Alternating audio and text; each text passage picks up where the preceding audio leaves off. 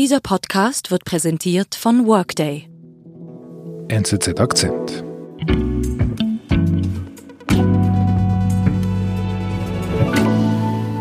Patrick Zoll, ich bin bei der NZZ der Asienredaktor, aber ich habe früher auch mal bei der WHO gearbeitet, darum beschäftige ich mich auch mit internationalen Gesundheitsthemen.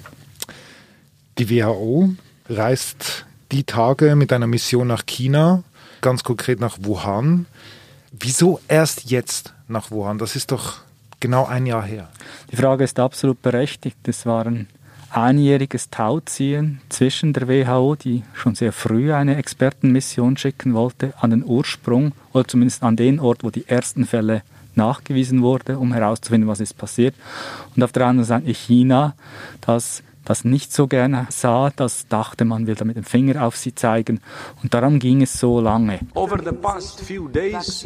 Und eigentlich sah es vor einer Woche schon danach aus, dass es endlich, endlich klappt. Und dann im allerletzten Moment hieß es aus einem Missverständnis, die Experten könnten doch nicht reisen. Und der Generaldirektor äh, der WHO, Dr. Tedros, war wirklich sehr enttäuscht damals. I'm very disappointed with this news, given that... Fast sauer schon. Das kann man so sagen. Er ist ein sehr diplomatischer Mensch und wenn er er äh, solche Worte in den Mund nimmt, dann ist er sauer.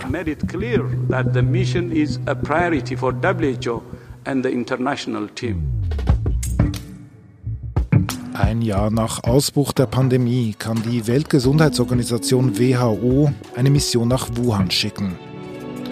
Kein einfaches Unterfangen, denn die Chinesen wollen mit dem Ursprung der Pandemie möglichst nicht in Verbindung gebracht werden.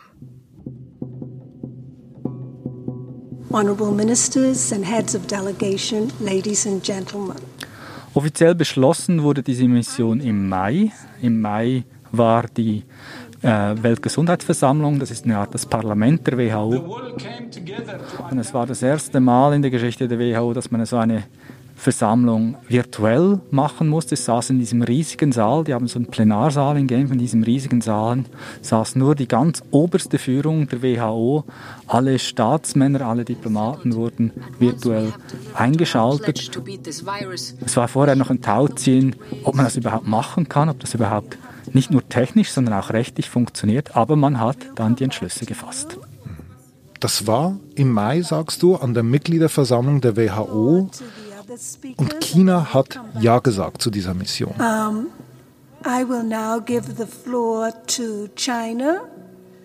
China hat Ja gesagt, allerdings erst nach langen diplomatischen Verhandlungen.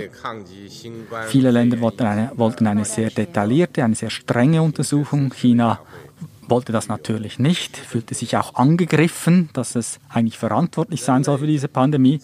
Aber schlussendlich gelang es den Diplomaten, eine Formulierung zu finden, dass China an Bord war. Mhm. Und diesen Ursprung äh, zu untersuchen, warum ist das so wichtig? Also Wissenschaftler sagen, so kann man herausfinden, wie man das Virus am besten bekämpfen kann. Aus welchem Tier kommt es? Gab es ein Zwischentier? Oder mindestens ebenso wichtig, kann man Lehren ziehen wie man eine nächste Pandemie entweder verhindern oder äh, schwächer machen kann.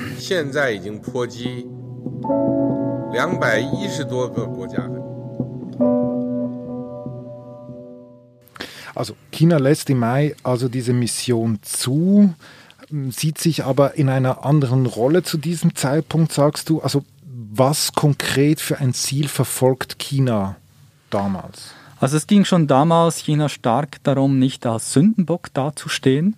Ähm, und das zeigte sich darin zum Beispiel, der amerikanische Präsident Trump sagte häufig das China Virus. The Chinese virus comes from China. The China virus comes from China. I want to be accurate. Und da wehrt sich China natürlich ganz extrem. Also es will nicht dastehen als das Land, das dieses Virus zu verantworten hat. Mhm. Äh, und darum ist es natürlich an einer Aufklärung die zeigen könnte, dass es wirklich, wirklich aus Wuhan kommt, dort entstanden ist. An so einer Aufklärung ist China natürlich nicht sehr interessiert. Mhm. Wir sind gleich zurück. In einer sich stetig verändernden Welt müssen rasche Entscheidungen auch kluge Entscheidungen sein. Deshalb verschafft Workday ihrem Finanzteam schnelle Einblicke für die Planung der nächsten Schritte. Workday, das Finanz-, HR- und Planungssystem für eine Welt im Wandel.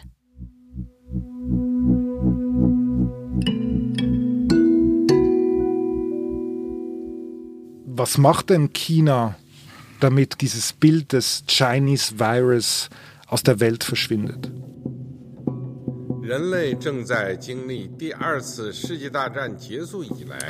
Also im Mai hat China das Schlimmste schon hinter sich. Also man erinnert sich, die Abriegelung von Wuhan, die wird schon im April wieder aufgehoben.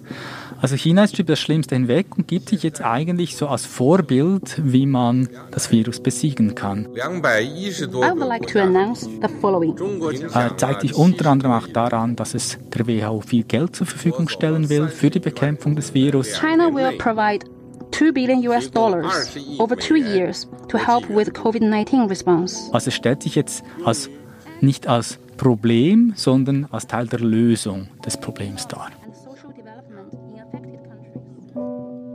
Und dazu gehört eben auch, dass man möglichst vergessen soll, wo das ursprünglich passiert ist. Und da wird ein bisschen nachgeholfen.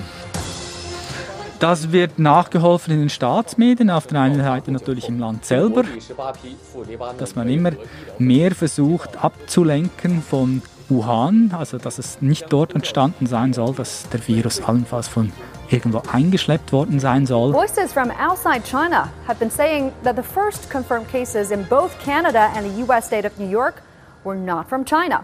Also springt auf alles auf, was ihr irgendwie dient. Also es gab eine italienische Studie, die fand, dass das Virus wahrscheinlich schon zwei Monate bevor es in Wuhan entdeckt wurde, in Italien zirkuliert hat. Il coronavirus in Italia circolava già dal mese di dicembre.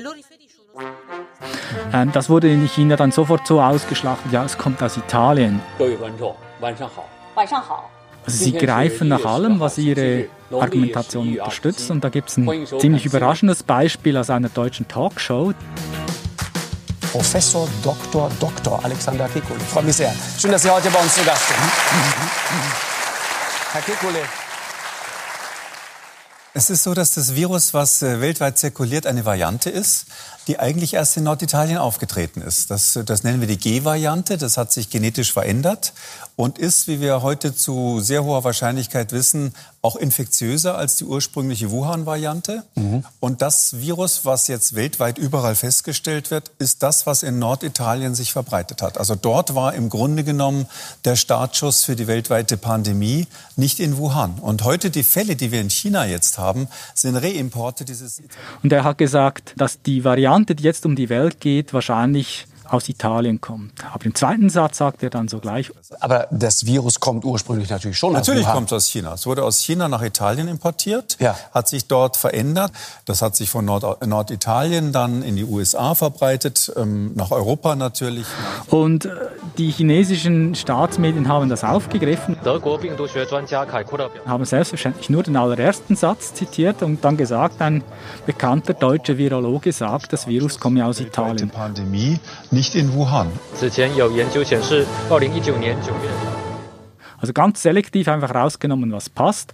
Und das hat dann wunderbar ins Narrativ gepasst. Mhm. Also die Chinesen schauen Markus Lanz und haben das gleich aufgegriffen. Jede Chance nehmen sie wahr. Die chinesische Propaganda hat äh, Ohren überall und sammelt solche Sachen und nutzt das, man kann sagen, durchaus auch sehr geschickt. Ja. Also das Ziel ist immer, es ist kein chinesischer Virus. Das Ziel ist, wir sind nicht verantwortlich für das Schlamassel. Und dieses Bemühen der Umdeutung, also quasi diese Entchinesierung des Virus, hm, so muss man auch diese Verzögerungstaktik von China mit dieser WHO-Mission verstehen. China ist nicht an Transparenz interessiert, weil wenn man da rein wissenschaftlich vorgeht, könnte ja herauskommen, dass irgendwelche Sauberkeitsvorschriften nicht eingehalten wurden. Es könnte äh, herauskommen, dass sie nicht sofort gemeldet haben.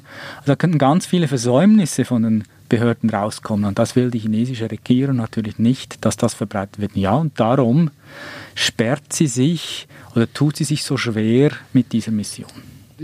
Und jetzt soll die Delegation also am Donnerstag dahin reisen. Kommt jetzt alles gut?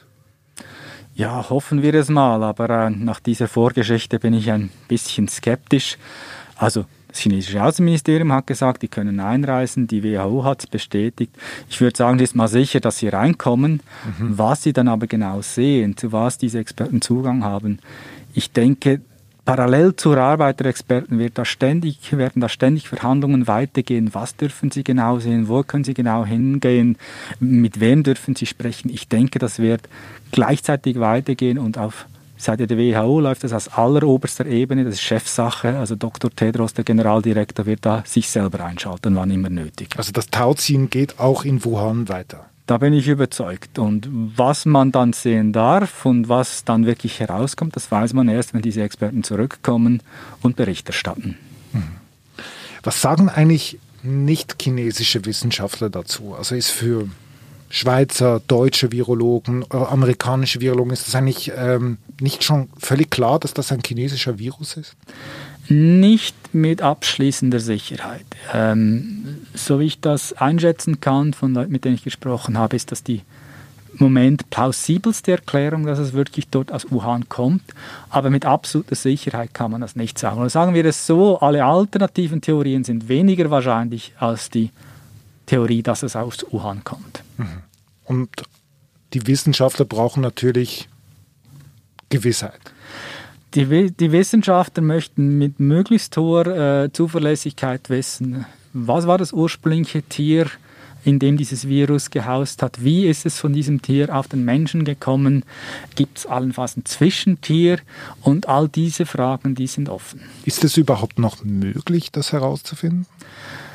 Da bin ich jetzt kein Virologe und da gibt es auch gewisse ähm, Experten, die zweifeln, dass es überhaupt noch wahnsinnig viel bringt. Und da kann man zurückblenden. Die WHO wollte wenige Tage nachdem China im Januar 2020 den Ausbruch gemeldet hatte, wenige Tage später wollte, China, wollte die WHO schon mal nach China reisen, um genau in dem Moment, wo es wirklich losgeht, vor Ort zu sein.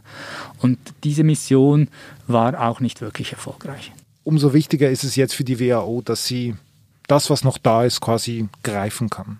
Also offenbar sieht die WHO immer noch genug Nutzen darin, ähm, da was rauszufinden und darum setzt sie so viel Energie dafür ein, dass sie nach Wuhan, nach China reisen kann.